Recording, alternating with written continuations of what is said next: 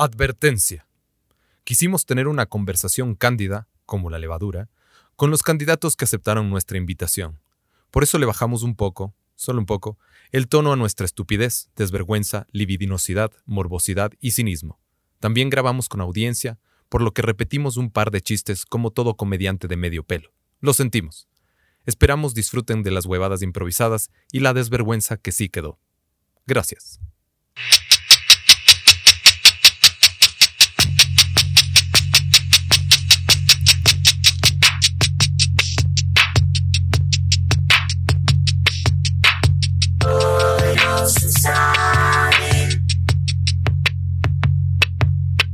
Bienvenidos a Hoy No Se Sale. Por favor, un aplauso para Casa Toledo, que nos brindó este espacio para ustedes. ¿Ha sido hasta ahora el candidato que más convocó? Creo que Eh, Y no ha habido muchos, han sido dos. Claro. Como Faltan la- 14. falta- o más, o más, no sabemos. sí, ya no pero sabemos. ¿Alguien sabe cuántos candidatos hay a la alcaldía? De verdad. 12. Son No, 12. Entonces, Yo pensé que eran más, ¿ves? Sí, sí, pero yo, yo me estoy acostumbrado a decir eso, 12, 16, 100. 50. ¿Cuántos candidatos a la presidencia fueron? No sé. Como 17, ¿no? Mil. Sí, un número en contexto. Yo Más quería, candidatos no que pude. público, había más candidatos que, Claro. que público de hoy no se sale. Eh, gracias por venir, eh, somos Lucho Cisneros, Iván Unchur. Meloman. Meloman. Queremos saber quiénes de ustedes, primero que nada, quiénes de ustedes vinieron por el podcast. Por aplausos, por favor. ¿Eh? Ok. Estamos La mitad, más o menos. La mitad. Y eh, aplausos quienes vinieron por el candidato. Muy bien, muy bien. La otra mitad. Estamos. Sí. Es- es, eh, No es saben a lo que vinieron. Claro. Hay alguno que no sabe por qué está aquí. Ahí hay uno. Siempre hay uno, así como, me obligaron. Sí, la cita de Tinder no sabe Claro. está aquí. Sí, estar aquí como. No me imagino gente diciendo eso, verás, la cita de Tinder, como vamos a ver Claro. la entrevista de estos podcasteros medio raros Claro. a un candidato a la alcaldía. ¿Qué Claro. te parece? Como- Y el man así como, ya nada, ojalá coja hoy. Sí. Si esto es un desastre, hoy cojo. Sí, Claro. es, es una, es, una buena, es una buena cita porque te hacemos quedar bien, brother. Como- Claro. Porque Dices, puede ser peor, así como. Sí, mira, puedes estar arriba haciendo preguntas raras a candidatos. Ujú. Así que te hacemos quedar bien. Em, ¿quién, ¿Quién tenemos hoy? Hoy tenemos invitado al candidato Pavel Muñoz. Pavel. Por favor, un aplauso. Pavel Muñoz. Porque en. Guayaquil le dicen Pavel, pero es Pavel. Pavel. Pavel. De el movimiento Centro Democrático. ¿No es cierto? Pavel. Revolución Ciudadana. De la Revolución Ciudadana. Muchas gracias por venir, gracias por aceptar la invitación. Eh, teníamos miedo de que no lo hicieras. Eh, valiente. Ahí está tu- tu micrófono. Tu micrófono. Muchas gracias. Mm, ¿Cómo, cómo, ¿Qué tal la campaña? ¿Qué tal empezar el año así haciendo campaña política? Chévere, primero saludarles, Iván, Lucho, a la gente que ha venido, qué chévere. Bueno, hay una parte que no se puede ver mucho por las, por las luces, pero qué, qué bacán, ¿no? ¿Cómo no voy a aceptar la invitación? Con todo gusto conversar con ustedes. Y se siente, mm, ¿qué te diré? O sea, la campaña política tiene sus cosas lindas, ¿no? Te encuentras con la gente, eh, disfrutas, eh, recibes cariño, efectivamente, y tiene sus cosas feas a ratos. Creo, sobre todo últimamente que se ha puesto la política media turra en redes sociales, eso puede ser medio complicado, pero eh, hacer una campaña también es bonito, tiene su lado. Claro, porque positivo. justamente yo ayer que estuvo Pedro Freile, empecé con esta pregunta que es la primera que te voy a hacer. Es como, ¿cómo esta época que ya nadie cree en la política, nadie le gusta la política, la gente está asqueada? ¿De dónde salen las ganas de ser candidato a alcalde, de hacer política? Porque es, es complicado. Yo conozco mucha- muchos amigos dicen, ya no me importa la política, ya es- me rendí, ya no creo a nadie. ¿De dónde salen las ganas de, de servir, de hacer? ¿Y siempre has tenido ganas de hacer política o...? Las ganas salen del amor que le tengo a la ciudad, de la, digamos, de lo complicada que está. Yo creo que si Quito no estaría tan en la lona, tan hecho pedazos, uno diría, bueno, pero está, es bueno, ya hay alguien decente. está tan en la lona Quito, está tan hecho pedazos y le Es un quiero bache. y le quiero y le amo tanto a la ciudad que al final pesa más la, deci- la decisión de decir, a ver, bueno, si yo puedo aportar en algo, si tengo alguna experiencia para contribuir a, a la ciudad, lo voy a hacer. Porque sí, Lucho, coincido contigo. No solamente que hay una decepción de la política, una suerte de falta de confianza en los políticos que es increíble y se ve a nivel latinoamericano, sino que siento que la política últimamente ha sido esta como Mira, yo, yo he estudiado más tiempo la política que lo que he ejercido, porque me formé ahí, daba clases de ciencia Eres política. sociólogo. de- Soy sociólogo. Pero en realidad yo me he formado en esta línea que es como la sociología política, ¿no? Ujú. Eh, y por lo tanto he estudiado más la política que lo que he vivido la política. Daba clases de ciencia política. eh, y sé que la democracia y la política son un escenario de conflicto también, ¿no? Sí. Estableces consensos, estableces disensos y sabes que tienes al frente un adversario. Pero últimamente, no sé cuánto contribuyen eso los medios de comunicación, las redes particularmente, y creo que una de las redes que es más tóxica, en cambio ya no es un terreno de enfrentar argumentos, Ujú. ni entenderle al otro como un adversario, sino entenderle como un enemigo y casi, que casi que querer destruir. aniquilarle. Ajá. Exactamente. Y yo creo que cuando pasa eso, por ejemplo, creo que los más nerviosos últimamente de la política son nuestros familiares. ¿no? Que- Están pero- preocupados por ti, como, ¿qué le dijeron al Pavel? Yo creo que no habrá familiar de un político actual que no tenga preocupación. Ajá. ¿no? Porque me parece que también hemos caído en una lógica así como de en un asesinato reputacional eh, a todos los días. Claro. Eh, También, pero- te dicen cualquier cosa eh, y la gente a veces cree cualquier Claro, cosa. pero ¿no? también no crees que es un poco culpa de los candidatos que se han vuelto muy de confrontación, como si, si eres de un partido y eres mi Muy enemigo, polarizadores. no hay estas conversaciones, porque yo te digo, nosotros siempre en el podcast decimos, eh, le, le damos palo a uno, a otro, voten por quien quieran a la final, porque ustedes tienen que decidir, pero estén abiertos al que no me gustaba, a ver qué dice al menos, o sea, no sean tan, es, no es fútbol esto, o sea, no te pongas la camiseta y ya está, Claro. ¿me cachas? La banderilla política como O sea, sí como es cierto que hay unos... O sea, te digo, yo te hablo desde lo- la política que yo he ejercido. Yo ejerzo la política como la búsqueda de bienestar colectivo. Tengo una posición política. Eh, des- desconfío mucho de aquel que te dice que ya murieron las ideologías y que no hay que tener ideología. Ujú. Desconfía aún más en el que está en una contienda política, se ha cambiado de camiseta, va a la cuarta campaña y dice yo no soy político. Claro, es el, el lucho pero- fijo de la política. Claro. ¿Cómo no eres político? Estás en una campaña política y vas a asumir un cargo político. Eh, desconfío mucho de eso. Pero sí hay un, eh, te, te diría, una suerte como de distorsión de la política en este enfrentamiento que creo que no es exclusiva del terreno político. El No, es día- en todo ahora, en redes es todo. Es como, me gusta el verde, a mí no. Claro. Y eres, Pincha eres tira, antiverde, perra. claro. raci- es- no, no, Comunista. Solo me gusta el verde. Fascista. Pero Claro. ¿sabes qué me hicieron? Me quedé pensando el otro día que me hacían esta pregunta o alguien me decía, los haters.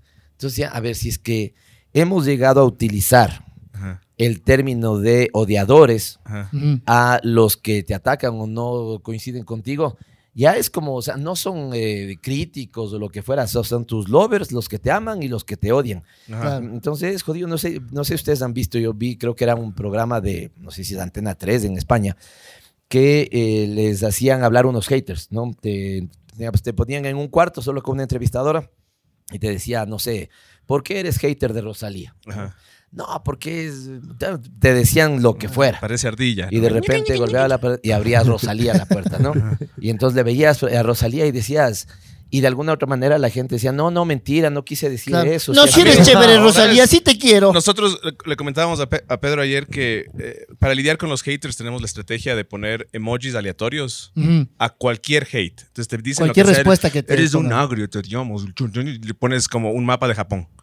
Y, y se Ajá. quedan como... Esa como- te recomendamos. Sí, un- te recomendamos. Sí. Te dicen eh, lo que sea. Para sí, ver comunista, corrupto, respondes comunista. un, un mango. Un pulpo. Un pulpo. Y, van a decir, ¿qué le pasa? ¿Está y les, dejas, eh, les dejas confundir, como... A mí me- una vez les puse un durazno, no lo pensé, yo solamente le puse un durazno y me dijeron, no, yo te doy por el culo. Brothers. Ok. Pero ¿crees la mejor manera de lidiar con los trolls, con los haters? Es, es emojis aleatorios, GIFs, Mensaje stickers. random. Eh, pero te, te quería preguntar, eh, fans, verás, algo que nos contó ayer Pedro es que ha recibido eh, cierto amor que no esperaba, como amor Como- ya pasional. Ajá, que se- la- hay gente que se vuelve fan de los candidatos. Sí, se vuelve Los fan. clientes también tienen Has, has recibido ya gente que está así como te amo, Pavel, como Pavel, manda- sé mi sugar daddy, porfa. Sí, alguna. O sea, me pasó, por Dámelo ejemplo, hoy día todo. En el sur de Quito me pasó hoy día, una vecina se estaba pintando el pelo, ¿sí? Y claro, pasaron y dijeron, bueno, aquí está Pavel, el próximo alcalde de Quito. Y después me decían que ya cuando pasé me gritaban que ella gritaba y le decía, dame, dame un gorro para poder salir. Y salió en medio tinte y me dio un abrazo, pero así... eh, pero no siento que sea un pasional, yo creo que en, en nuestro caso al menos. O sea, no te podrías abrir un OnlyFans todavía, ¿no? Es- No, no, no, no me podría, no me podría abrir. Eh, siento que en nuestro caso, por ejemplo, hay muchas, no- mucha nostalgia de por medio, ¿no? Ajá. Y hay una suerte. El otro día decía algo y me malinterpretaron porque creían que yo decía que el abrazo había sido directamente para mí.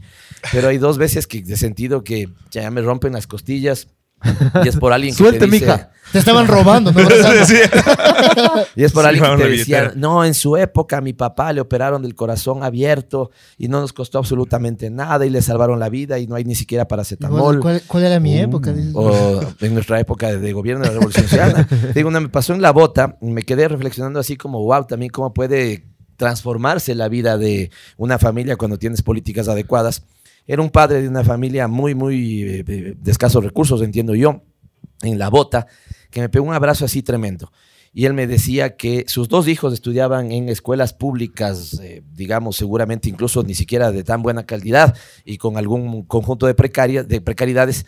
Y los dos terminaron graduados primeros con las mejores notas. Y antes había el que se llamaba grupo de alto rendimiento. Ajá. Y si te graduabas con grandes notas, podías eh, elegi- o sea, elegir la universidad en la que querías estudiar. Ujú.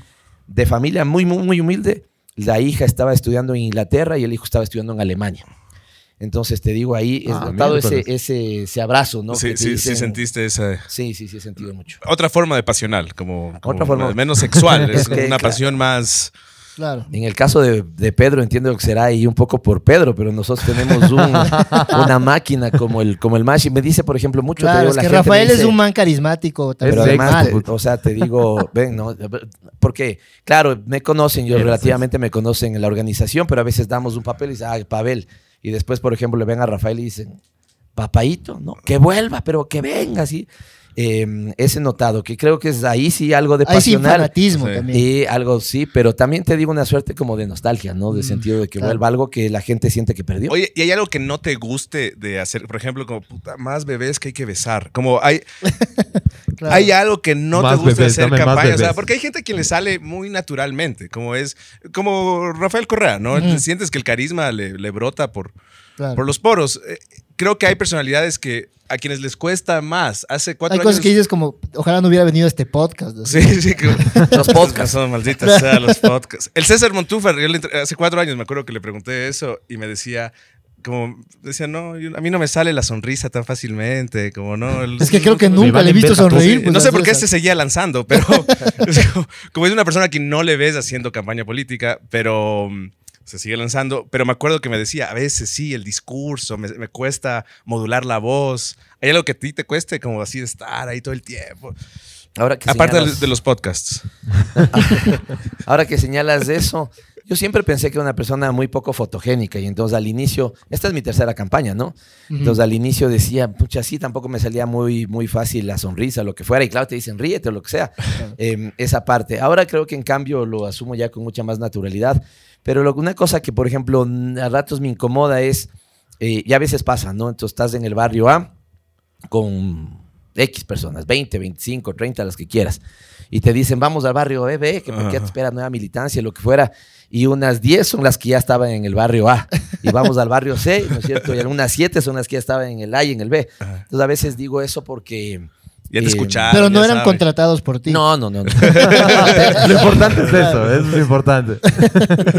Te digo, a veces es incluso gente que está tan metida en el, en el, que, en el proceso que no te molesta escucharte tres veces. Claro. Pero en cambio a veces también siento, esto es lo que me molesta, que a veces puede ser que determinados dirigentes territoriales nuestros quieren hacerte ver como si tuvieran más seguidores, ¿no es cierto? Cuando Ajá. en realidad... Ah, se vuelve una lucha, Ah. así como, ¿quién tiene más likes? Sí, que tiene puede, más likes. ser, puede ser, puede ser. Mira Eso, tú. por ejemplo, digo, ¿y para qué? O sea, ¿por qué? Claro, ¿De qué sirve? Sí. Claro. Como, por ejemplo, debe ser incómodo. Hace poco tuvimos a nuestra amiga Majo Reina, comediante, que es muy grande en TikTok. Y ella confesaba que ver a gente más de los 30 en TikTok le, le da cositas. Ujú. Pero ha tocado los candidatos desde Herbas. Claro, Javier todos- Elvas causó el... Y es, a veces es incómodo, a veces, no sé, ya bailaste en TikTok. O sea, que- quería preguntar, ¿cómo te sientes en En TikTok? estas ¿Quieres nuevas campañas ahora? En modernas. estas nuevas así. campañas que te toca bailar y apuntar aquí y apuntar Claro. acá. Y, y sabes así, sabes el trend y tú, ¿de qué me hablas? ¿Qué es un trend así? A menos que ames TikTok y consumas full TikTok. O sea, lo que sí siento, por ejemplo, es que la política ahí termina siendo como un pulpo, ¿no? Te- termina cooptando todas las redes posibles. Yo, por ejemplo, tenía esta lógica, ¿no? El Twitter, que cada vez trato de usarle menos, pero era el que más utilizaba, una red más política, creo que se ha vuelto una red Se bien tóxica. tóxica ahora, ¿no? Tóxico, sí. Abrí de- de- me- el fanpage de Facebook, ¿no es cierto? Y entonces bacán. Entonces dije, a ver, ¿qué es lo que voy a hacer? Voy a, el fanpage va a ser mi página política y me voy a reservar el Instagram para eh, mi vida más, Más de personal. personas, más Mis personal, gatitos, gatos. mis gatos, mis perros, lo- bueno, no tengo gatos, pero mis- el Balú y el Coco que son mis perros, ¿no es cierto? La- el amor profundo que siento por mis hijos, la foto con los O panas sea, de tu vida, la- ¿no? Claro. Y nada, después me di cuenta, incluso la propia asesoría que te dan o lo que te dicen, que dices, bueno, entonces ya te metes, le metes la política también en el Instagram y claro, da la sensación. Al final no sé en qué medida es- una moda que se te impone, no más Ajá. allá de la efectividad, pero creo que también nos, nos impusieron, sí, seguramente Herbas, nos impuso esa cosa de que si no estás en el TikTok, Herbas. eh, estás fregado. Claro, es que na- nadie sabía quién era Javier Elvas, loco. Claro. Una campaña de TikTok y metió 10 asambleístas de la ID. Pero además te digo también que es raro, ¿no? A veces como con el equipo pensamos, porque tenemos un equipo eh, pequeño, pero altamente profesional. Mi equipo para mí es una... Estoy contentísimo con mi equipo. Entonces a veces le metemos 40 horas de cabeza a un TikTok de 40 segundos. Y pack visualizaciones poquitas. Claro. Y a veces sacas una cosa así, visualizaciones eh, viral. Entonces te digo, no le logro cachar qué es lo que efectivamente... Creo que está hecho Eh, un poco para eso también, Es ¿no? que, Eh, claro, es que TikTok le gusta más las cosas más orgánicas. Claro. Entonces, como es, eh, el algoritmo hace que eso funcione más. Claro. Y, y leía un que video además constitucional, así eso no le gusta. la- Y te digo, las 40 horas de pensar tampoco es para una gran producción. Claro, solo es como la idea. Claro, solo es la idea, pero igual es como que no, no cacho qué mismo es lo que... leía que el modelo eh, que usaban para, para explicar un poco la afición a, a TikTok versus otras redes sociales es la de las máquinas en los casinos. Que digamos que tú recibes la dopamina de los likes de Instagram linealmente, de Facebook linealmente, pero en, en TikTok hay mucho que no se puede predecir. Es como subes un video, claro, tres views y de repente un millón. ¿Qué hijo de puta? Estoy superando a Majo Reina. Y es, ¿Cómo lo hice? ¿Cómo Claro. lo hice? Entonces, sí es interesante eso. De TikTok todavía no saben cómo, cómo descifrar. Hay el- muchos mitos el algoritmo. ¿Cómo cuál? ¿Cómo cuál? Uy. Baila, hermano.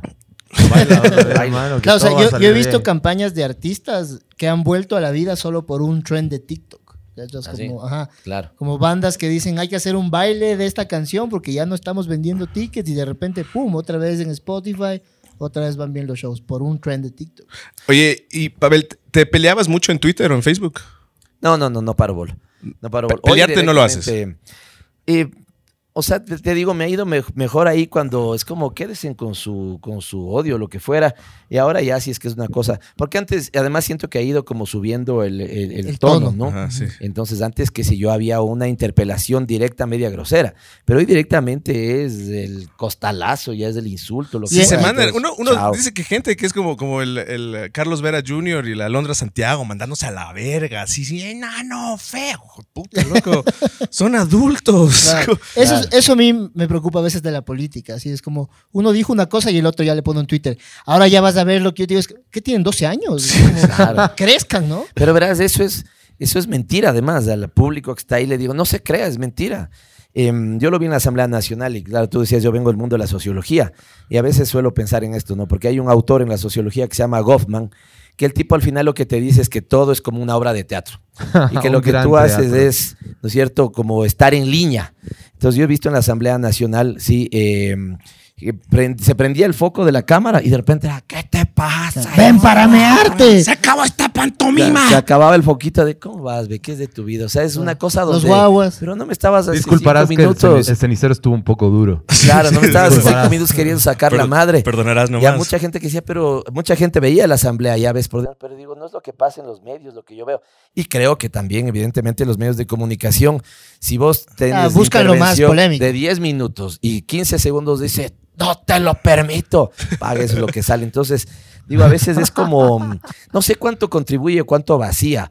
Yo creo que con, eh, con TikTok, por ejemplo, mi hija de 14 años me terminó dando esperanza otra vez, porque justo era cuando en la época presidencial, eh, con un TikTok de herbas. Entonces mi hija me dijo, a mí particularmente me parece una falta de respeto. O sea, Mm. ¿por qué yo, de por qué ustedes deberían votar por el señor porque se paró de cabeza o se sentó mal o se cayó o hizo esto? O sea, si O está postulándose, pa- de hecho me habló el otro día porque yo había lanzado una cosa que no tenía contenido y que simplemente creo que era un baile o alguna cuestión. Y me dijo, papi, ¿y? O sea, ¿por qué te deberían? Pensé que era serio, voy a votar por Yunda. O pegó. papi, Ahora sí. papi, qué mal bailas. Baila mejor. Sí, sí, entonces te digo ahí. Bueno, eh, también te estoy hablando de alguien que ha estudiado la política, entonces que se fija en estas cosas, ¿no? Claro, Tal vez claro. el común de los mortales, digamos, Claro, la persona simplemente es- disfruta es una del forma show. de conectar también. Sí, o, o lo que tú dices, ¿no es cierto? Yo sí siento, pero esto al final de día te digo es doloroso, porque si sigue avanzando, ¿qué es lo que te queda? Es decir, vas a terminar siendo la política simplemente una cosa de, eh, no sé, pues de un solo baile o lo que fuera, y, y ese origen que era la búsqueda del bienestar colectivo, ¿en qué se va, que, en qué se va a convertir? Un Y te decía, yo creo que yo tengo una posición ideológica, ¿no? A veces también te digo que los primeros que te hablan de que la política no sirve, que la política es lo peor, lo que fuera, suelen ser sectores de la derecha, deslegitimando a la política para que la gente, los jóvenes, por ejemplo, valiosos, jóvenes, hombres y mujeres valiosos que quieren entrar a la política, te quedas con, ¿y para qué voy a entrar a ese terreno pestilente? Pero ellos no salen del terreno pestilente que dicen que es. Claro, claro. Entonces es como, quiten, quiten, me quedo yo reinando en esta Me jungla. gustan Ah, los ceniceros. Pero y Me ponte. Lanzarle un cenicero. ¿la asamblea te parece que está demasiado contaminada, es demasiado tóxico el ambiente? ¿No hay diálogos de verdad? Oh, O... Eso, y te has tenido, te has contenido de lanzar el cenicero a alguien alguna vez. ¿Has tenido ganas? ¿Cuándo fue la última vez que Decir, "¿Qué hijo de escuchaste puta?" a este man? ¿Qué hijo de puta? Hoy tenía que quedarme en mi casa a ver Netflix. Sí, voy a ir a respirar al baño. Como, ¿has tenido esas ganas de De mandar lanzar a el la cenicero verga? nunca, pero de gritarle alguna cosa así, ya bueno, ya qué te paso, lo que fuera, sí, un par de veces. Pero, sin pero siempre ventajosamente, digamos, encontrado, Éramos el- más, dice. encontrado el pu- Siempre teníamos mayoría, entonces todo Sí, bien. claro, estos datos se encargaban de eso. no, no.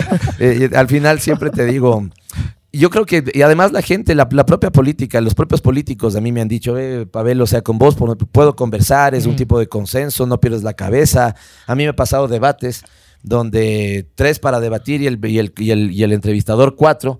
Eh, y procuro no perder la cabeza, contestar con argumentos, ¿no es cierto? Mm. Eh, siento que eso, si puedo calificarlo, autocalificarlo así, sí creo que es una virtud, digamos, de mi forma de entender la política, porque trato de no dejarme calentar rápidamente la cabeza. ¿no? Claro. Es que es el problema, vivimos de las reacciones y hay que pensar ya, no tenemos tiempo para reaccionar ya en esta realidad. So- o, o lanzar ceniceros. ¿no? Claro. Queremos- Claro, porque- o en se verdad, pueden ser suaves, La capaz, asamblea ahora ¿no? tiene esta fama de... Claro, inflables para que Entonces, espuma flex, algo así. porque para- ahora la asamblea tiene más fama de vagos, tenis. pero si ves los videos del pasado eran mucho más violentos antes. Claro, ¿no? Hijo Sí, sí, sí, es que se mandaban unas maravillas antes. Claro. O sea, sí hay que darle cierto crédito al ingenio. Sí. Como ven para mearte insecto, hijo de puta. Claro.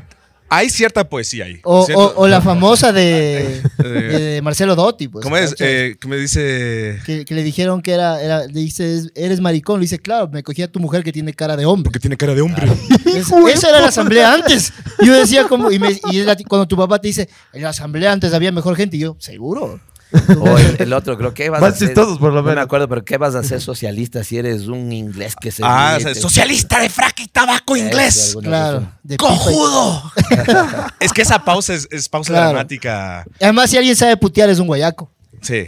Sí, pero además te digo, sabes que la retórica también está muy vinculada con la política. Y, al- y- y- y a mí sí creo que me gustó siempre la política, porque yo de pelado sí me, quedé- me quedaba viendo así como el debate legislativo, medio le ponía interés, ¿no? Pero mm, hoy en cambio, por ejemplo, hay una mediocridad tenaz. Los, a- los asambleístas, por ejemplo, la mayoría no, no, no te da un discurso, ¿sí? O sea, te leen, necesita tener ahí, te leen horrible. Un PowerPoint, Eh, así. yo, yo particularmente soy de aquellos que sí creen en la institucionalidad sí cree que el Estado cumple un rol como promotor del desarrollo, sí cree que la Asamblea Nacional cumple un rol de representación y de discusión democrática para elaborar una ley y por lo tanto respeto a la Asamblea Nacional. Pero ya en el ejercicio te debo decir que realmente es una Asamblea muy mediocre. El aporte profesional que me dio a mí la Asamblea es mm, nulo, cero, pero en cambio sí me siento que eh, aprendí, yo lo sí valoro el, el, rol que hice como asambleísta, presenté leyes de utilidad, como que los de la educación y la, educa y la, la educación y la salud tengan efectivamente más presupuesto, que no se venda el Banco del Pacífico, que la ley antitrámites que nadie ha decidido implementar. Uh -huh. Entonces, por ejemplo, yo sí valoro que lo que hice fue positivo, pero si me preguntas del escenario cómo es, hay mucha tampoco voy a cometer le la falta barbaridad. Lodo, le falta lodo y tampoco voy a cometer la barbaridad de meter a todos en un solo saco. Claro, hay o sea, legisladores la, y legisladoras son minoría. Son minoría que... y el resto sí hay una mediocrización de la política muy jodida. Sí, y justo lo que te decía, que tú mismo me decías, que espanta gente. Yo tengo un buen amigo que estudió en Georgetown, estudió en Corea, todo, estuvo de asesor de un asambleísta cuatro años y dijo, nunca más quiero pisar la asamblea. Dijo, es, es, es, decepcionante esto, como solo es algo muy oscuro o muy mediocre. No tengo reflujo. O todo es negociados, claro, y, y, perdiste una persona que tal vez dedicó 10 años de su vida a prepararse para eso y dijo, no, voy a ponerme una cervecería, loco, o sea, como, por aquí no es. no sé, y le va bien, entonces... Sí. Oye, eh, ¿puedes pensar en alguien de, de algún partido político opositor, de algún movimiento opositor, a quien respetes, con quien disfrutes trabajar. Entonces, esta persona, este es un contrincante político, hablar, pero me encanta hablar valiosas. con esta De ley de opositor, dices tú. De opositor, sí, me encanta hasta conversar de lo que sea, pero le llamo a hablarle de como mis perros, pero... Yo te diría que Henry Cucalón del Partido Social Cristiano, yo creo que él a mí era, yo creo que era mi hater. Eh, no, creo que no me podía ver equivocadamente porque sí, él creía que yo era de una posición centralista. Y te diría que en cambio si alguien trabajó decididamente por la descentralización en la constitución de Montecristi fui yo, porque yo era el enlace del Ejecutivo. Y cuando nos conocimos en la asamblea, creo que el man decía, este man, pero después conversando, eh, se dio cuenta que tal vez su criterio esté equivocado. Yo me di cuenta que también tenía un criterio seguramente equivocado y un tipo inteligente con el que mantuve debates de altura y con el que te puedo decir que eh, respeto su tarea legislativa. ¿Sí le has contado a tus perros o, o no? Es hasta ahí nomás. ¿De qué mis perros? ¿No? Anécdotas. ¿Cómo se llaman tus perros? Ah, el uno Coco y el otro Balú. Eh, de, un par de veces de, como hemos conversado más de, de, de, la vida cotidiana, si quieres. Sí, ¿no? sí, sí. Forjado eh, una amistad. Mira, esto es durísimo, ¿no? Pero um, duro para mí porque tengo una distancia ideológica muy fuerte. Duro para mí porque además le conté a él mismo, le dije, la primera vez que yo te conocí fue cuando alguien literalmente me pegó una cachetada, digamos, diciéndome, ¿qué te pasa con el abogado? Que era eh. Eh, pero Súper civilizado esa parte. Pero un par de conversaciones que he tenido con Nebot he dicho, o sea, es, es claro porque este tipo ha sido un, eh, tiene un liderazgo político nacional, ¿no? Claro. O, o, local, digamos, si, Claro. según como lo No, quieras y ver. estuvo años, o sea, no. Y tiene Porque- un bigote in- increíble. Y el ¿no? bigote. No, es- claro, eso decíamos. al César lo que es del César. Ahí está, mira. Entre tu arte y mi arte, ven para mi arte. Sí. Te digo que además el partido, mira, ahí es la importancia de la posición ideológica. El Partido Social Cristiano es un partido de derecha Ujú, y yo represento una fuerza más progresista, más de izquierda. ujú. Pero hay algo de los de ambos, ¿no es cierto? Que al menos racionalmente, de- de- digamos, eh, logras entender, es que ambos administramos el Estado, ¿no?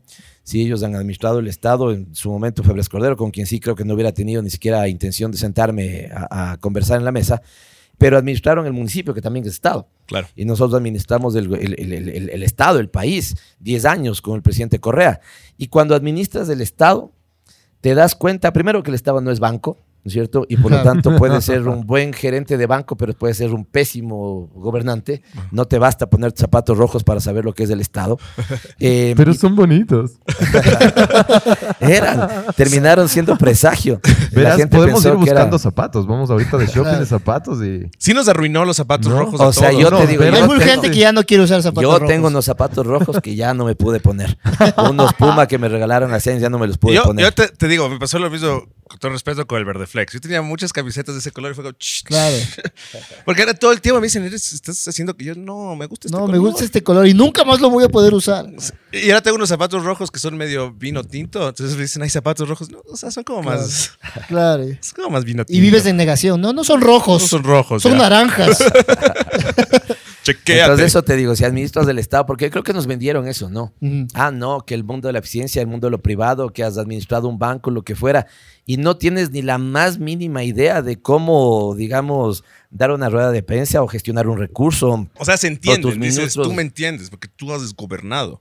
Claro, claro. Lo- como- hay- O sea, hay- en eso hay, me imagino, hay como... planteas lógica, tienes lógicas distintas, pero sabes que lo público no es lo privado, sabes que no es un banco, sabes que no te basta ser, te bastó ser el gerente de un banco, porque si es que lo haces mal, terminas arruinando el país como yo creo que es lo que pasa. Entonces el experimento es jodido. Es una no es así un experimento de que quiebras una, una empresa.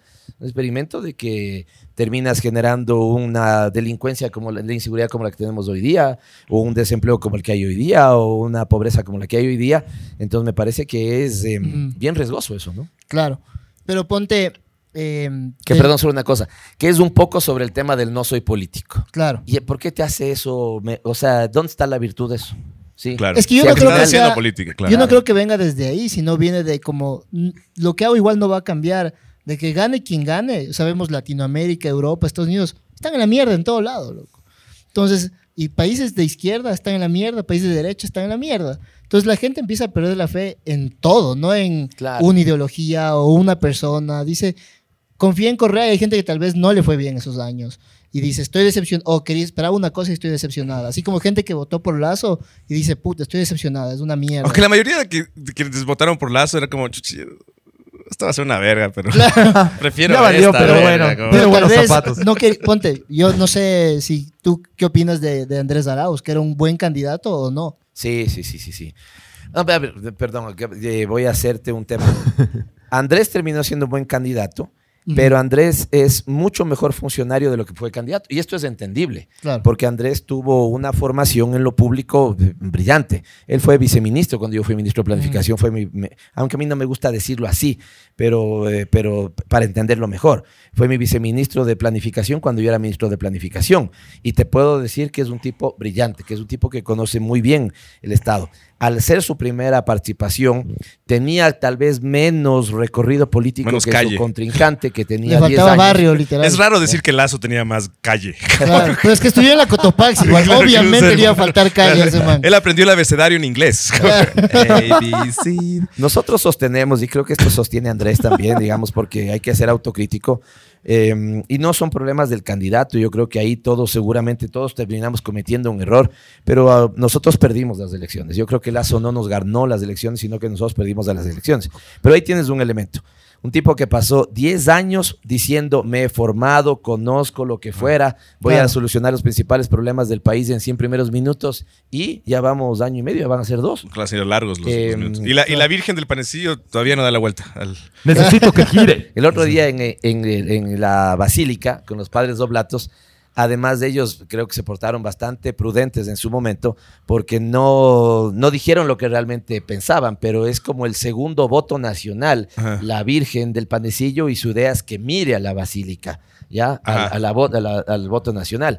De hecho, estando ahí te das cuenta porque en la basílica tiene un eh, mural, eh, vitral, perdón, y de- una parte del vitral sí es eh, no es vitral, sino que es vidrio llano. Ajá. Y eso le permite a quien esté dando la misa, ¿sí? Que cuando se vira un poquito a la izquierda, ve directamente a la Virgen del Panecillo. Y esa es la lógica construida, digamos, en todo, si tú quieres, del fundamentos eh, que yo no que, que yo arquitectónicos pero incluso casi teológicos de cuando los estados eran muy vinculados con la religión Claro, claro. entonces, plantear la- la- la- la- que la Virgen del Paraíso de la Vuelta termina siendo casi, casi un pecado para alguien que está en el Opus Dei, ¿no? Claro. Pero más uno se imaginaba, ¿no? Ese, la, la máquina. ¿Cómo iba a ser? Así como ¿Cómo ese restaurante que da A ver. vueltas mientras come. Verás, para aceptar los prejuicios que tiene uno, yo tenía miedo de que el momento en que la Virgen del Panecillo diera la vuelta al sur, dejara de ser virgen. Ese era Claro. mi, mi susto. O que dé tan rápido que salga volando. Se vaya volando. Oye, pero ¿no te da miedo justo hablando de que tú estás diciendo ahorita que ustedes perdieron las elecciones? ¿No les pasó lo mismo en la alcaldía con Barrera la vez anterior, de cuando perdieron con Rodas? Sí, puede ser que sí. Yo, por ejemplo, no soy de la tesis de que, ah, como Correa se metió las últimas semanas, entonces, no. No, yo no, no creo. Que es de además el chisme, el chisme ahorita, porque, porque cuenta, cuenta el chisme. ¿Cuál? Porque después de que el Aquiles A- eh, Álvarez, ¿no? Sí. Eh, en Castigo Divino había dicho que hubo una, una división en la campaña de Arauz en las últimas Sí, elecciones. lo dijo hace dos semanas. Hace dos semanas y luego Arauz también puso como en Twitter, ya les voy a contar. Estoy escuchando Radiohead en Sí, este momento. tranquilos, déjenme escuchar Radiohead en paz. Pero, pero fue ese un conflicto, en verdad. Fue un conflicto, la presencia, dentro de la campaña, la, la presencia, el protagonismo de Correa eh, fue, dirías tú, causante o una de las causas de, ese- de esa pérdida. ¿En la última? O sea, sí. No, eh, para nada, peor. Eh, mira, lo que yo siento, hay dos cosas. La una te voy a hablar desde los sectores de oposición.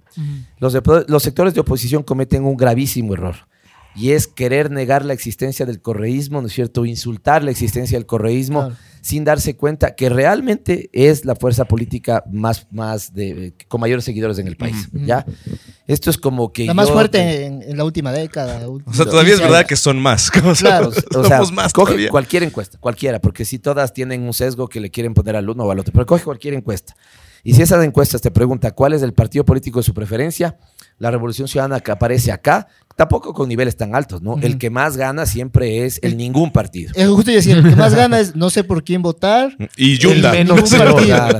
Claro. No, el tema es. Por favor, mátenme, queda tercero. ¿Cuál es su, Claro, cuarto- cuál es su no partido político preferido? Gana el ninguno, es cierto. claro. La Revolución huevo. Ciudadana. Claro. Bad Bunny, presidente. el huevo. La Revolución Ciudadana en segundo lugar, pero los que aparecen tercero, cuarto y quinto, que ya son todos en un nivel de 1 o 2%, o sea, con una distancia así. Entonces, como que yo negara la existencia de este lado del Mm, teatro, ¿no es cierto? claro. Y aquí estoy, o sea, es una falta de respeto al final Sí. eso. Y Es no que- se dan cuenta que ahí hay un liderazgo fundamental. Claro. A mí, lo único que yo te digo como crítica constructiva es que siempre. eh, Eso es lo cuando- peor. La peor Cuando pierde el correísmo es como lo- los, los que votaron en contra no existen, lo mismo que tú dices. Como nunca pierden las elecciones, siempre es Ah. como, o sea, la gente que está en contra es locos. Todos son locos, antes vivíamos en el paraíso y a veces no vota el 60% del país. ¿Me entiendes? Claro. Entonces, algo mal hicieron y como que falta autocrítica también, ¿no sientes a veces? O sea, antes de llegar a ese punto, para no quedarme Mm. con el otro, en- pero esto creo que es un gravísimo error de las, de las elecciones, ¿no es cierto? De los opositores, perdón. Pero en cambio, lo que sí es cierto en que en las campañas, este lado puede ser más correísta y este lado puede ser menos correísta. Y entonces lo que sí es cierto es que el mensaje que yo le mando a este lado es evidentemente más en empatía con lo que siente y tal vez con este, ¿no es cierto? Me cuido menos, no digo algunas cosas porque están pensando en otra vaina Claro. puede ser que ahí no me diste bien, ¿no es cierto? Y terminaste con un discurso en un sector que te dijeron, a ver, a ver, pero yo lo que espero es que usted me reivindique a Rafael de cabo a rabo, ¿no es cierto? Claro. 24 horas al día. Claro. O, o el representante que hubo en la ciudad de Rafael no nos gustó y lo están poniendo de nuevo. Es Exactamente. como, y no se ve esa. Entonces yo ¿sí creo que ese más bien es un error técnico de las Mm. campañas. Perdón, me estoy metiendo en una materia media Sí, técnica, sí. no creo que queremos conversar con eso, pero si tú al final, De al segmento Foucault. correísta, ¿no es cierto? Le dices que te quieres como distanciar, estos manes te van a decir, a ver, pana, ¿qué te pasa? ¿No? Claro, claro. O sea, ellos tal vez quieren eso. Claro. Pero los de acá te dicen, no, ese es, el- Claro. ese es tu principal eh, problema. Claro. Cuando ellos en cambio te van a decir, o sea, no sé si es que- claro lo que quiero decir. Al final hay dos diagnósticos y las dos tienen parte de la razón. Ellos te dicen, tu error fue alejarte del correísmo. Ajá. Y ellos te dicen, tu error fue estar muy cercano al correísmo. ¿Ya me cachas? Claro, y, y- y ambas tienen razón. Es que Ambas es, tienen razón. Es, paradoja, cosa claro. que. Yo, yo quiero saber. En su- bueno, en su- desde su lógica ambas tienen razón. Y, y la última elección de alcalde ganó Jorge Yunda con una votación de que 200 mil personas, menos de 200 mil personas. Y te digo que yo creo que la diferencia de dos puntos con la que Jorge Yunda le gana a, A Luisa Maldonado, Maldonado. yo te puedo firmar, esto es una hipótesis, pero estoy segurísimo, te puedo- o sea, tengo eh, fe en la hipótesis, te puedo afirmar que esa, esos dos puntos fueron porque la gente pensó que era candidato a la Revolución Ciudadana. Y no era. o- oye, Año y medio atrás había corrido con la Revolución Ciudadana. Mm, Entonces la claro. gente dijo, este no es el que estaba hace poco con la 35, Claro. ah, entonces le voto. Yo creo que realmente hubo, un- ahí Y- tuvimos nosotros un voto escondido. ¿y qué pasó con Luis? decidió tomar un paso al costado. Yo respeto su posición, realmente ahí. Todavía se llevan bien, pero. Sí, sí, sí. Sí o se sea, mandaron mensajes de Navidad y de Año Nuevo. No nos mandábamos antes, nos mandamos. Se mandan hoy día. memes ¿Cuál de es la tu campaña. resolución, mi amor? memes Debe- como- yo digo, para Hola, que la Luis. política sea en verdad que puedan conversar, entonces debería haber obligatorio un chat de WhatsApp entre todos. ¿Cachas? Será. Verás, que esta se- es, esta es Ajá, la porque pregunta. Tienen que dejar de ser enemigos. Esta es la pregunta que nos hacíamos con, con el ave Jaramillo y Pancho Miñaca. que era, ¿En qué momento, en qué momento Lenín Moreno se salió del grupo de WhatsApp? Claro. Como debe haber habido un grupo de WhatsApp del gobierno. Como debe haber un que es como, como Lenín salió de como ¿qué Claro. chuchas. Y, y- y alguien ¿Qué- qué- pregunta, ¿con quién se peleó? Sí, como ¿qué está- y luego Barrera se va también como Baroja, ¿por No, qué yo se creo están que yendo? no salió por eso. Yo creo que hicieron su propio chat. Entonces no nos dimos cuenta que tenían otro. Ah, Oh. capaz Ah, también. es el- el, el chat de, de los- solo los pandas. Claro. Que tenemos nosotros. Es, eso cae porque yo tengo. es- ¿Has visto que tienes el grupo de WhatsApp con como seis amigos y luego tienes un grupo más específico? Claro. tienes el, el De grupo hecho, de verás, Real Ones. creo que el Iván y el Melo mantienen uno y el Lucho. Claro, full, full, yo estoy en otra. ¿no? Pero ellos, pero vos también, o sea, ambos están excluidos. Claro, de un- claro. De un grupo No, estamos nosotros excluidos, nos pasamos cogiendo después de los rodajes. claro. Hay, hay- hay mucha Hay- intimidad. Hay full, full carne. Hay mucho amor, Full amor. pasional. No, yo te digo, Eh, debe- sería chistoso un grupo de WhatsApp, hervido pero no pueden a- hablar, solo memes. Esa debería ser la regla. que le ma- mándale Ah, un bueno. meme a Luisa Maldonado. en serio, que- Claro, que solamente, sí. El de Nebot, solo, solo como. Ajá, Oli. le- solo ponen memes. Eso sería increíble. No, Eh, no, pero para no dejar el tema suelto, yo respeto mucho la decisión que ha tomado Luisa. Eh, deseo que le vaya bien como, como digamos, una ex compañera eh, de organización política. Eh, Y que compartes más ideologías que con otros exactamente, candidatos, Quiero que está bien. entender que estamos en la orilla, en la misma orilla y que seguimos pensando en cosas importantes para Quito. Pero además te digo, procuro no opinar por el mismo respeto a su decisión. A su- Oye, antes- quiero antes saber de- la pregunta de rigor que hacemos. Aquí ya, ya preguntamos quiénes vinieron por el podcast, quiénes vinieron por Pavel. Queremos saber, por aplausos, ¿quién aquí votó al menos una vez por Correa. Rafael Correa? Ya. Pero no se paren, pero no aplausos de pie. Dos veces, dos La veces. mayoría aquí, ¿no? Ya. Todas las veces. ¿Ves? Es chistoso Va- porque va- se va, va bajando. ¿no? No ¿Él, él también votó las, las dos o una? Sí, yo, yo decía que yo, yo me digo a mí mismo, me describo como correísta en recuperación. Y es, ah, y- es un problema porque me hago correísta como chupo. Es- Claro. que les decía que se me moja la canoa y me hago correísta. Como me beso con hombres y hablo de las carreteras. Ese es mi. Oh, Es verás, son cuando- hermosas. Cuando voy al registro civil, cuando voy al registro civil de ahora, sí digo, es como cuando encuentras el regalo de tu ex. Y dices, oh, qué lindos recuerdos. Como. Claro. Sí, Porque te- antes sí. funcionaba esto. Sí, sí, sí, extrañas a Correa. Vas al registro civil ahora y dices, puta madre, Claro. huevón. No puedo Claro. sacar el pasaporte. Sí. A mí me ha pasado con un montón de gente, sobre todo los que creo que en su momento eran como recontra, así, anti-correístas.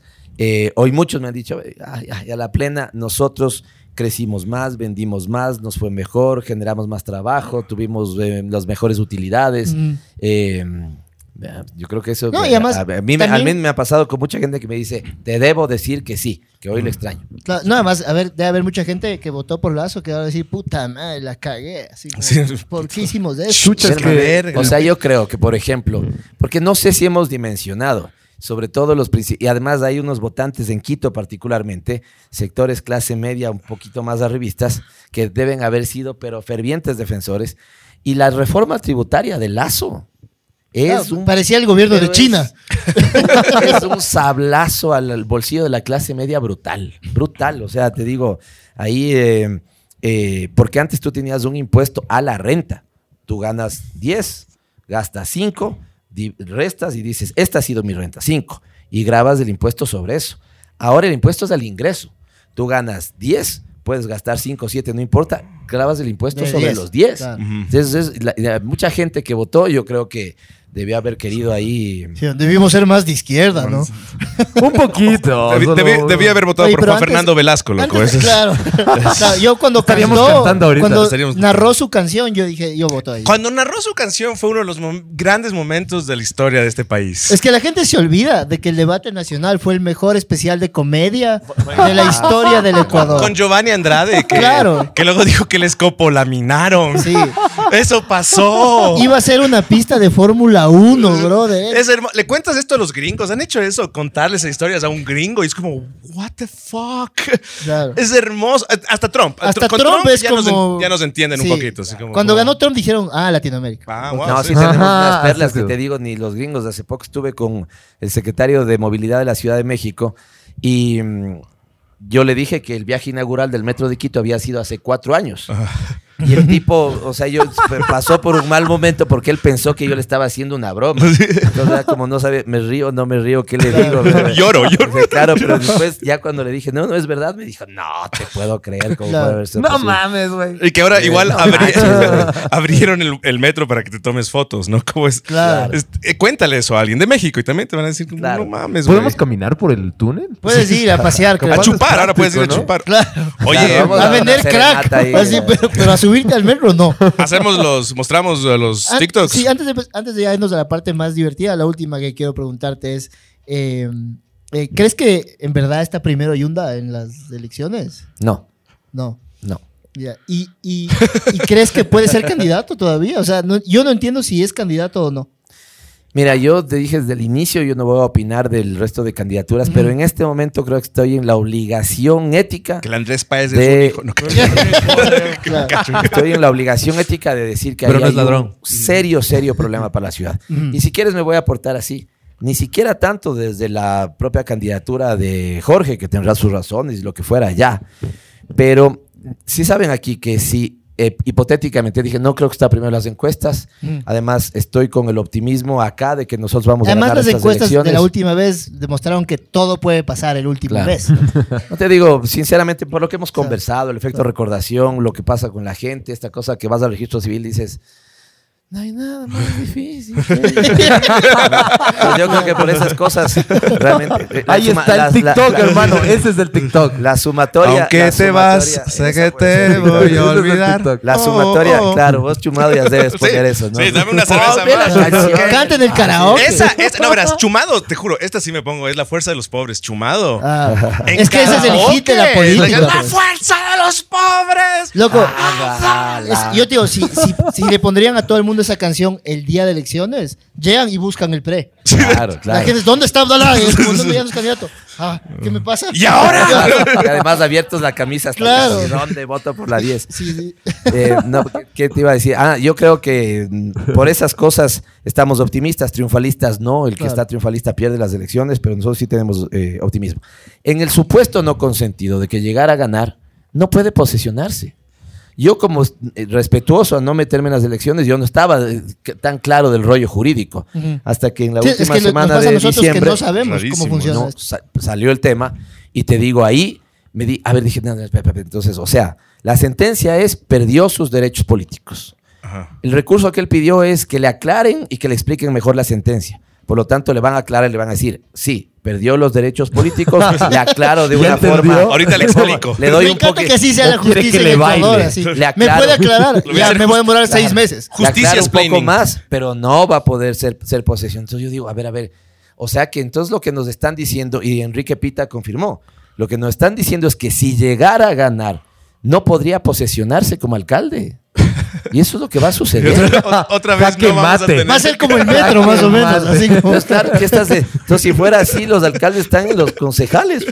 claro. Pero te digo, casi hay hasta un problema jurídico y de fondo, porque le estás dando recursos de, eh, del marco de elecciones a una candidatura que, yo te digo, eso me parece más una responsabilidad del propio TCE. O sea, de dejar Claro. que avance hasta este punto. Porque, vea, vamos a suponer que, insisto, caso no consentido. 7 de febrero, esos son los resultados. Y nos va a decir el TCE, sí, pero no puede posesionarse. No. ¿Qué va a pasar? Quieren drama. Hacen una ruleta Sí, sí. Claro, o sea, el nuevo alcalde. Con polo vaquerizo ahí, con las llaves, así, ver quién, quién logra abrir. O sea, te digo, me parece una responsabilidad Se lleva. tamaña de la institucionalidad electoral. Claro. Sí. Ver, vamos- Tome asiento. ahora sí vamos, a ir a una parte más verás. divertida. Esto, eh, te hablamos de los TikToks. Y hemos hecho nuestro deber, hemos eh, revisado tu TikTok eh, y hemos eh, revisado los TikToks de algunos candidatos.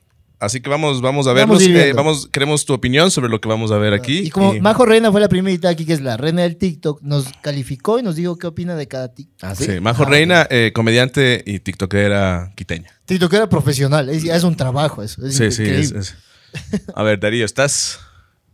Es- Este sí conoces. Este conozco, sí. Cinco cantantes mujeres de música urbana. Karol G, Rosalía, Becky G, Nati Natasha. Y si bien no es reggaetonera, me quedo con Sharon. Esa es. Eh, mira. Esa es mi, mi mamá, güey. Oye, eras muy bueno para Mortal Kombat. Eh, no tan bueno, pero la camiseta sí me gustó. Sí, te gustó. Sí. Y, y es Street Fighter. Es Street Fighter. Street Fighter, ¡Qué claro. verga! ¿Qué pasó? Es que el Iván no sabe de videojuegos. Yo estoy aprendiendo, estoy aprendiendo poco a Se- poco. recién se compró una consola. Nunca he sido muy bueno para los videos. Ahora sí juego más FIFA, que me gusta, por ejemplo, pero... Es buenazo. Sí, fulminando. Y FIFA sí juego. Si Pero me ganas en Street Fighter, yo voto por vos. Así, el Claro. buenazo vos. El Eso típico- deberíamos grabar. El típico vicio. Claro. Si me ganas en los cosmos, ya, ya. claro. Sabemos que es tu único. Ves de allá a ver gente. Solo los que estemos más o menos por aquí sabemos que era Cosmos. De ellos ni han de Ah, saber claro. algunos que son, que eran los Cosmos. Sí, este es Team Facebook. Claro, claro. Nosotros sí abrimos Facebook cuando fue nuevo. ¿eh? Sí. Claro, Vamos. pasaste del Es creo que se a, llama. a High le- five, high five, Wow, cierto, loco, high que a five. Majo High five, Reina le dimos Facebook y la man se quedó como, ¿qué? Así, ¿qué Sí? Facebook. Usan todavía. ¿Eso existe? Sí. Vamos, vamos con el siguiente. Dice, yo viendo a la señora que puso mi rostro en su monigote de fin de año. Lo vi hoy día y me pareció bueno. Es buen, TikTok, bueno, sí. está bueno, parece TikTok. divertido. no lo había visto. Por suerte lo vi porque si no, no había tenido que comentar. Pero lo vi hoy día y me pareció bueno. Se te pareció bueno. Vamos vamos al siguiente. Darío se nos Se colgó el TikTok, güey. está jugando Street Fighter y no Mortal Kombat. Ahí Ahí está, ahí va. Este, esto es.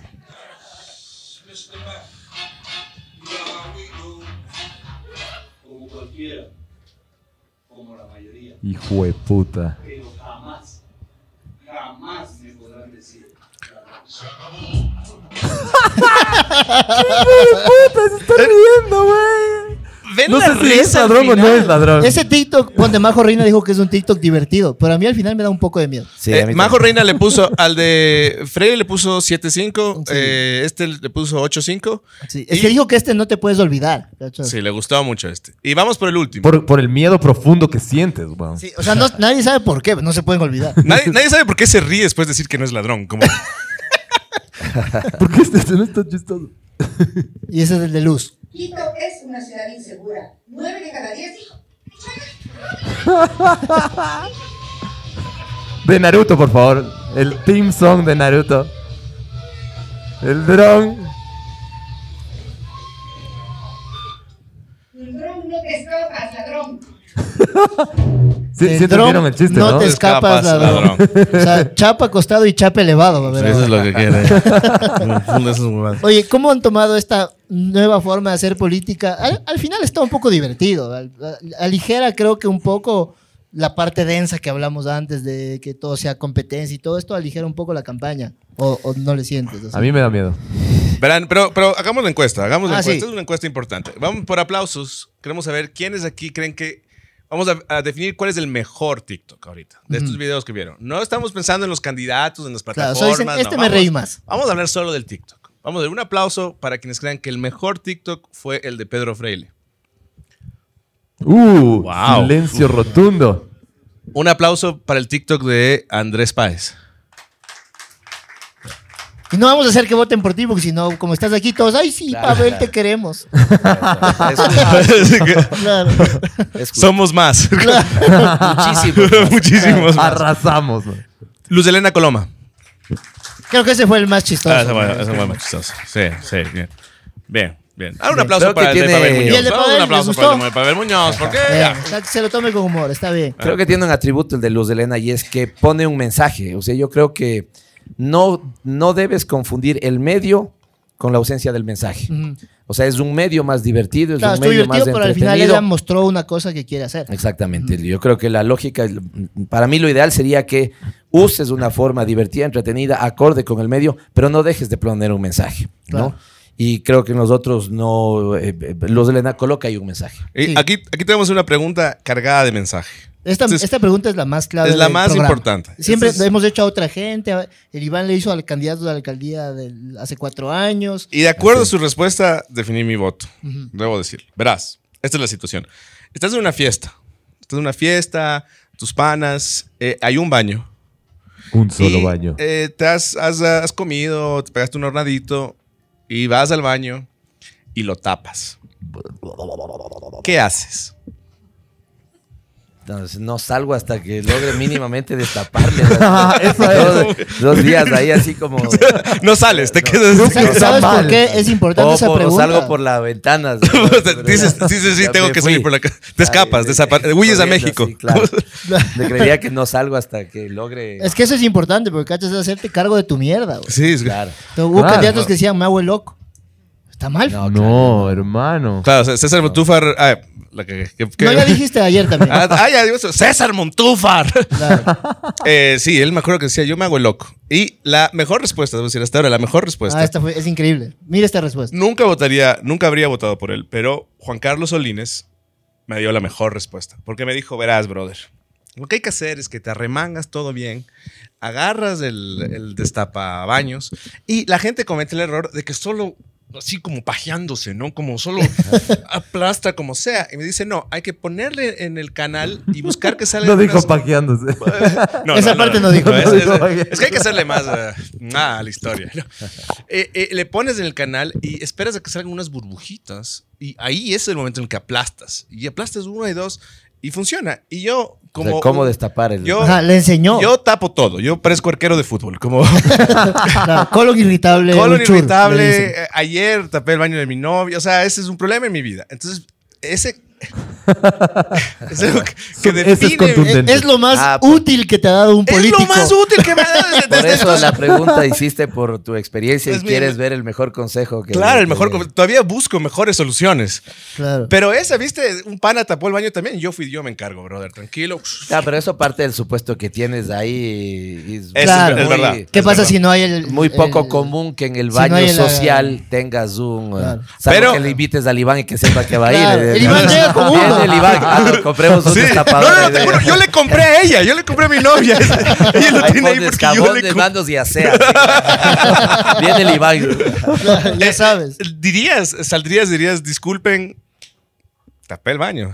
Voten por mí, pero. pero- Claro. Pero incluso saldría, o sea, primero quedaría dos horas hasta ver si lo logro solucionar, utilizando todos los medios inimaginables. Y ya si no lo lograría, diría, ve, o sea, por Dios, diles que no entren, se Claro, afuera. claro. Pero En no, así como hacerte cuarentena. loco y... Claro. Sí, no. Cuarentena del Bien, baño. pero Sí, bien. Bien, bien. Dijiste, Bien. me encargaría de ver cómo arreglo esto, que eso es importante. Buena pregunta. Es importante. Siguiente que- pregunta del Eh, doctor Ulchur. Verás, esto para mí es interesante, eh, eh, la figura que tiene en este momento Augusto Barrera. Porque es un poco parecida, no del todo, pero se parece un poco a la de Lenín Moreno. Porque conozco mucha gente de la Revolución Ciudadana que ahora le mencionas a Lenín Moreno y es como, qué hijo de puta, tapan el baño. Van corriendo. A él sí no le digo nada. Eh, eh, Ahí sí me hago el loco, dice. Me ¿Qué piensas tú? Eh, trabajaste con Barrera en, en el municipio. Eh, ¿qué, ¿Qué nota le darías a su administración en Quito? Una buena nota. Una buena nota. A ver, yo te digo, y no te la voy a poner así en frío, sino darte dos elementos, por ejemplo. Yo creo que el metro no va a ser la pomada que cure todos los males, pero te va a modernizar el sistema de transporte de la ciudad. Aquí en la Conchinchina, un metro es un metro. ¿ya? De hecho, cuando vayamos al metro por primera vez, creo que nos vamos a quedar, ah, no, pues es un metro. O sea, te va a modernizar y yo siento que las ciudades que Claro, tienen eso es, metro... es algo muy útil. Sí, y haber tomado la decisión de que Quito implemente el metro es una buena decisión. Fíjate, eh, Colombia más o menos decidió medio lo mismo, ¿no es cierto? Y, y va ahí. Lo que fue, me parece, después mucha inoperancia para no ponerlo a funcionar, ya después de terminado el proceso. Y otro que en este momento tiene mucha relevancia, y yo eh, de alguna otra manera estuve en esa discusión, es ordenar el espacio público sin que termines vulnerando el derecho a trabajar. Te Ujú. pongo la, y yo creo que esto hay que hacer hoy. Y lo he planteado y ventajosamente estoy encontrando consenso tanto en los dueños de locales comerciales como en los vendedores de calle. Ujú. ¿Qué pasaba antes en la J y en la Michelena? La gente que tenía su local, la gente que tiene su local paga un arriendo, paga una licencia de funcionamiento o de permiso, lo que fuera, eh, tributa y vende medias. y afuera se pone un tipo, una señorita, una señora vendiendo medias. Entonces dices, bueno, ¿qué onda? Claro. ¿Ya? Entonces en la J lo que se hizo en ese momento, se censó a la gente que estaba afuera, Ajá. se construyó una plaza y se le dijo, no venda en la calle, pase a la plaza. Y por un tiempo en la J y en la Michelena, las plazas de la J y la Michelena, lograron vender bien el de local y bien el de la plaza. ¿Ya? Y hoy vuelves a tener... se ordenó. Por ejemplo, eh, ese es un... Porque la otra es a, a lo Guayaquil, ¿no? O sea, palo y vulnerar Claro, el la informalidad. Entonces esta me parece que fue una cosa que hay que hacer hoy día.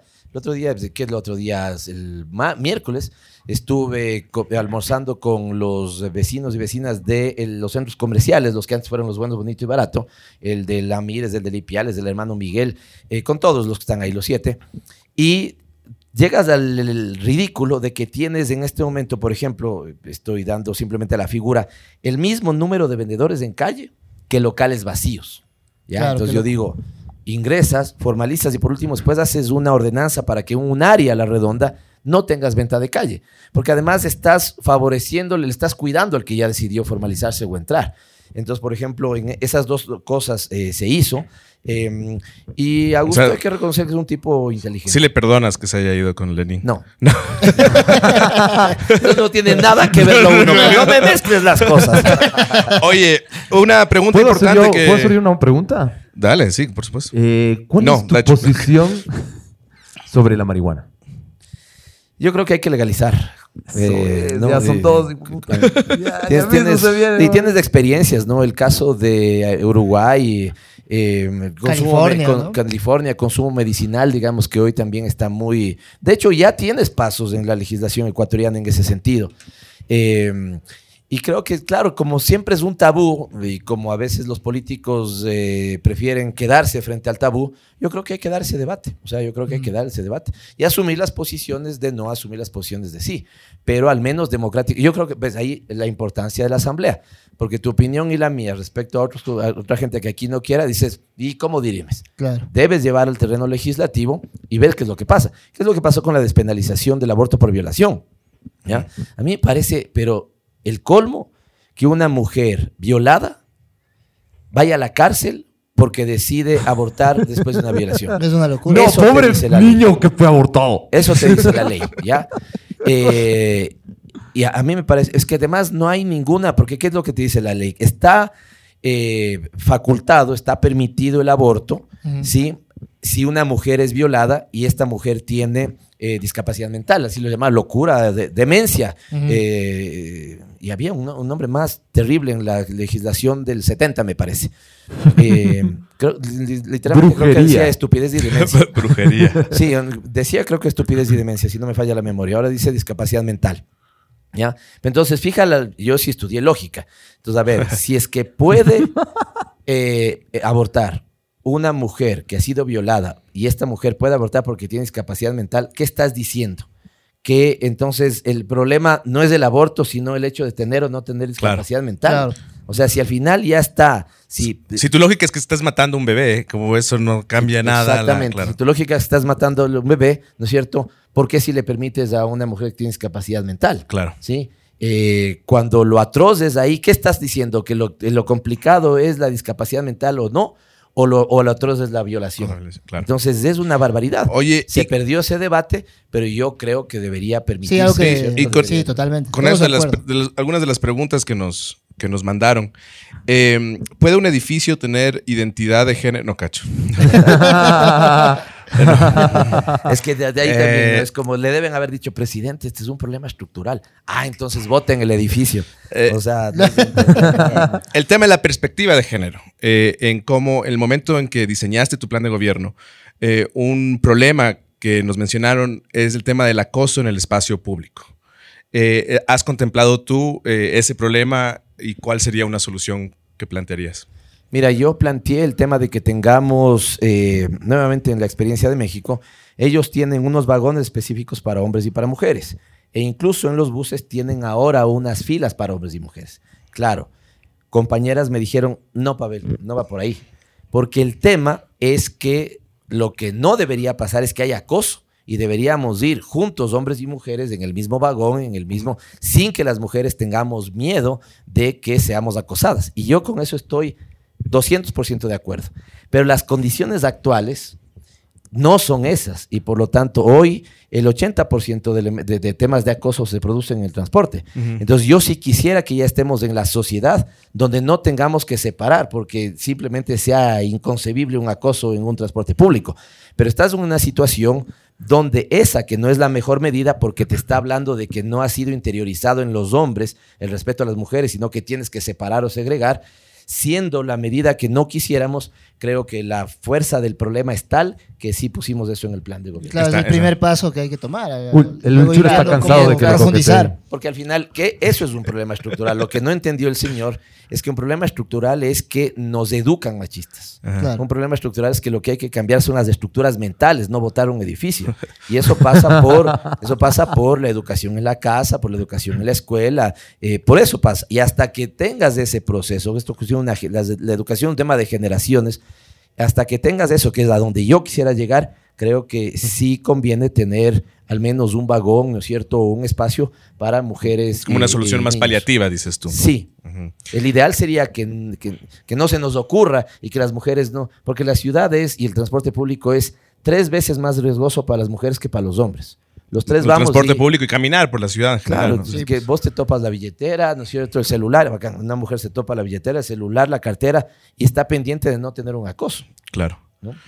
¿Cómo sería un edificio con identidad de género? Como, ¿Qué es lo que le da identidad de género a un edificio? Es El color, bebé. es el color. es- Claro. Em, siguiente, el centro histórico, el descuido del centro histórico. Ah, es una- el un centro tema histórico. importante. Em, ¿Cómo piensas tú eh, revitalizar o recuperar el. devolverle el protagonismo que tenía antes? Iván, nosotros empezamos a construir el plan de trabajo con un equipo que es también maravilloso y teníamos 22 temas programáticos, salud, educación, cultura, deporte, arte, bla, bla, bla. Y, y cuando me invitan los vecinos del centro histórico a un recorrido nocturno del centro histórico, Mm. decidí que era el tema 23. Para mí el centro histórico es tan importante, pero ojo, cuidado, no porque crea que sea lo único que tenemos. Nosotros tenemos capacidad para ser una potencia turística en patrimonio, historia, y ya tienes el centro histórico. En, eh, si tú quieres, un, eco- un- un turismo más ecológico, más verde, y por eso soy partidario del no minería en el Chocó andino, o puedes tener uno, por decirte, el de convenciones, por eso me parece que es una barbaridad que hoy el municipio le trate igual a los organizadores del Congreso Latinoamericano de Neurociencia, lo mismo que al empresario que trajo Bad Bunny. Los dos, que vengan los dos, pero les trata eh, eh, tributariamente igual a los dos y los permisos Yo, te igual digo, a yo los tengo dos. una empresa que hace eventos y a veces es evento de mil como si fuera Bad Bunny y es como, amigo, déjame en paz, por favor. No es Bad Bunny. No tengo la plata de Bad Bunny. Es un Lo que comediante. haces vos ahí, si un congreso de lo que fuera, ¿no es cierto? Estás atrayendo gente para que te deje recursos en la ciudad. O puedes, tenemos un patrimonio geográfico con el cual puedes también fomentar, por ejemplo, turismo de deportes de aventura. Ajá. Pero el centro debe revitaliza- de revi- revitalizarse con al menos cuatro cosas de mi punto de vista, porque hoy es comercio, bodegas y alguito de vivienda. Y Yo creo que tiene que volver a tener vida, por lo tanto, vivienda. Número dos, el comercio que existe. Número tres, el turismo, y ahí tienes, ¿no es cierto?, Eh, cosas como... Y te- ya varios empresarios me han dicho, a ver, dígame, el municipio tiene que decirnos, este queremos que se convierta en hotel boutique e invertimos en eso. Gastronomía ahí mismo, ¿no es cierto? Y el tema de arte, eh, cultura y entretenimiento. Eh, ¿Por qué nosotros? Es cierto, el ceviche peruano es rico, la causa peruana es rica, sí, pero nosotros tenemos capacidad gastronómica para pelearle Nos también falta ese marketing, turismo. Y nosotros sí clasificamos Claro. al mundial. Nosotros sí clasificamos. al- de y tenemos metro. Ah, no, no tenemos. ¿Ves? Ahí es cuando vos también te entra nostalgia. Tuvimos hasta el mundial del encebollado, el mundial del eh, hornado. Del hornado. Entonces te digo, si vos te proyectas como potencia gastronómica también, tú- Quito tiene todo para ser una potencia turística en todos esos campos, ¿no? El histórico, el turístico, el histórico, el patrimonial, el geográfico, el ecológico, el de convenciones. Eh, así que hay que hacerlo. Que bien, me gusta. Eh, ¿Cuál es tu opinión sobre lo que está ahí? Pica, pica. Pikachu. ¿Qué Eh, pensaste de ese mural? Verás, yo, la donación me parece ah, bacán. Yo soy partidario de toda expresión de arte. Hacerlo en el. O sea, yo creo que el desen- desencuadre del momento por el bicentenario me parece que una posición muy posmoderna en, un, en una ciudad que todavía. O sea, que tenemos mucho déficit de identidad y tema histórico. ¿ya? O sea, que me, me dejo explicar un poquito más. Porque para mí, te digo, esto es muy importante. Yo me, siento orgulloso de ser quiteño y siento que antes me sentía muchísimo más orgulloso de ser quiteño. Y creo que hemos perdido un poco eso, ¿no? Hemos perdido el sentido de identidad, el sentido de pertenencia. Creo que sabemos mucho de la historia, de- lo dije en el lanzamiento de nuestro plan. Me hubiera gustado que estén ahí, me hubiera gustado tener este podcast antes para invitarlos, si pueden vean en redes sociales. Pero yo decía, por ejemplo, hoy nosotros podemos, estamos más cercanos de conocer la vida de la realeza inglesa que nuestras raíces históricas. Pero es que está en Netflix. Sí. Entonces a mí me parece que sin negar, porque si a mí me dice si me gusta, sí me puede gustar, Claro. pero ponerle como un elemento reivindicativo del bicentenario, eh, Claro. Es que yo, bueno, claro, a mí también me parece que está chévere. La cosa es que a mí me encanta cuando pasó esto, que hubo- había muchos quiteños que decían, ay no, qué horrible el Pikachu y no tenemos identidad y todo esto, y los guayacos disfrutan del mural de Jorgito Guayaco, que hace- diciendo, chúpalo, vale verga". porque en Guayaquil sí se tienen mucha más pertenencia, creo, que el quiteño últimamente. o sea, yo te digo, yo creo que la ciudad necesita este mural como necesita el de Pavel Ewes de la, de la prefectura. Pero ponme este mural, ¿no es cierto?, en el encuentro de, eh, qué sé yo, tú dices la fecha, tal vez, Quito al mundo, que llaman. ¿Y, el- sí. y la locación? Eh, eh, la locación al final está en la 24 de mayo, un poquito más arriba de la calle Bahía de Caracas. Para los, para los bazuqueros. Claro. Eh, hay unos Es que murales nadie ha ma- tomado hay- Los, ácido los man- ido allá. los manes ya ven otros Pokémon. a la vuelta de la ronda hay unos murales igual o más bacanos. Entonces yo sí creo que ahí estás dejando una expresión viva de la ciudad. Pero me parece que en el bicentenario necesitábamos más algo que tampoco me quiero poner romántico, chauvinista de ah, entonces el Un Abdón 24". Calderón, así. Claro, no, no, no, tampoco con, la bandera en los dientes. dientes. Pero sí me parece que, dada la falta de identidad y orgullo que tenemos de ser ecuatorianos, de ser quiteños, mi papá me solía decir una cosa muy interesante cuando él, por ejemplo, era auditor de una, de una ONG y, y era regional, entonces él te- me decía a veces, no, oye, vos vas a Colombia y te invitan un aguardientico y te hacen escuchar cumbia. Y vas a Bolivia y te dan un cingán y te ponen saya. Y vas a México y seguramente es, no sé, ya también pongo picho- un poco chauvinista, entre mariachis y un tequila. Vienes acá y te ponen música de cámara y te dicen qué whisky quieres. O sea, no, eh, no reivindicamos, ¿no es cierto?, lo que somos. Muchas poses. Sí, y a mí me parece que Quito tiene para reivindicar mucho. Yo creo que los jóvenes hoy en expresiones, eh, hace poco estuve con Andrea, por ejemplo, que hace arte popular, arte callejera, ¿no es cierto? Y popular, por lo tanto, también. Tiene una cosa como reivindicar a las caseritas, por decirte algo. Pero son ocultas, nadie están topadas y esto sí te dan relevancia porque viene de afuera. Entonces, eh, no me estorba, pero en la fecha yo hubiera No, hecho no- no otra te cosa. ofendió tampoco. No. Eh, gracias, Pavel. Eh, ya para ir cerrando, eh, hacemos lo de las imágenes y luego... Sí, nos- ya estamos. Verás, eh, te vamos a pedir, vas a ver un, un par de imágenes que te vamos a mostrar. Lo primero que se te ocurra sin pensarle mucho. Apenas ser vea. apenas veas una o dos palabras. ¿Estamos listos, Darío? Papaucas, Ya. campeón. Ya, bien. Eh, dirigente indígena. Un desastre como gobernante. Eh, un Ferrari con llantas de bicicleta en este momento. Eh, el Mashi. Eh, un exalcalde. Otro exalcalde. Eh, todavía no me termino de definir. Tiene un último disco excelente. El resto no me gusta. Ah, Bien, bien, último ¿eh? disco. Muy bien, muy bien. Esa Muy es. bien. Muchas gracias, Pavel. Eh, y cerramos con la, con la que- última. Eh, verás, rápidamente te voy a dar dos opciones. Tú me dices cuál prefieres. ¿Cuál te aferras? ¿Ya? Eh, entre el coyote y el correcaminos. El Coyote. Batman, Superman. Batman. Messi, Mbappé. Messi. La alcaldía o la presidencia. La alcaldía. Alcaldía. Ah, Bien, eh, eso, me gustó también. Sí, Oye, pero Batman medio raro, ¿no? Porque Batman podría ser ministro de Lazo, brother. Sí. Es muy de derecha, Pero es Batman. más humano. ¿no? Pero es, es un millonario que invierte más en armas que en educación, brother. Pero es que me pones al lado del otro que es un ser ahí celestial. eh, no, no, no, claro, no tal tiene- vez Batman con otro. eh. Claro, Batman por último es como más humano. Que Pero- yo, pero crees que tiene a- el Alfred- sentimiento de cuando les mataron a sus papás. El otro es así como muy angelical, muy, Muy- celestial. Yo, muy- yo sí estoy convencido de que Alfred no está en el IES. Es trabajo, es trabajo precarizado. Y es el que hace los impuestos. Totalmente. el- Mientras el otro pelea, el pobre Claro. Albert, puta madre, Sí, el sí, de tiene- nuevo. Tiene Al- tanta plata y es un esclavizador. El man le hace todo. Alfred, Alfred se encarga de la plata en los paraísos fiscales. Esa es la- Claro, exactamente. Pero estoy seguro que está, está Batman. en- imagínate en el gabinete de Lazo. El pobre es pobre porque quiere. Claro. Estamos seguros de eso. Pero nos, nos sorprendió. Buena Sí. opción igual. Buena defensa. Eh, dijiste el coyote. ¿Por qué el coyote? Nuevamente, porque es odioso, pues el correcaminos todo gana, todo le sale bien, eh, siempre, de- de- nunca se cae, nunca al otro le pasa lo que a todos nos pasa, pues nos tropezamos, nos caemos, eh, cometemos... que- Nos salen mal las Claro, cosas. de- no, Steph, de- Eh, Messi, eh, viste la final y te emocionaste y, o lloraste y gritaste. Eh, ¿Chupaste? Sí, sí, sí, sí, sí. O sea, me emocioné, grité. Y sobre todo, ¿sabes cuándo hago un giro muy importante con Messi? Los dos últimos días, antes de la final. Y en eso tiene mucho que ver mi hijo. Eh, los dos últimos días veo, no sé si ustedes vieron, justo en redes sociales, creo que fue en, en- El en- Kun. en TikTok. No, hay un video donde hay unos niños que eh, eh, se les ve solo a los niños, ¿no? Y de repente se les ve inquietos y dicen como, ah, o sea, como es un movimiento así como que señalan y lo que fuera y no sé qué. Y claro, viene Messi. Entonces lo que me di cuenta es que Messi en, ese, en este mundial, y me encanta que haya quedado Messi eh, Argentina, porque además yo estudié, estudié eh, mi doctorado en Argentina, aún no lo termino, todavía tengo relación, por lo tanto. Ah, tú sí tienes relación con me Argentina. gusta Buenos Aires, ¿no es cierto? Linda Una ciudad, ciudad, linda, he vivido unos meses ahí.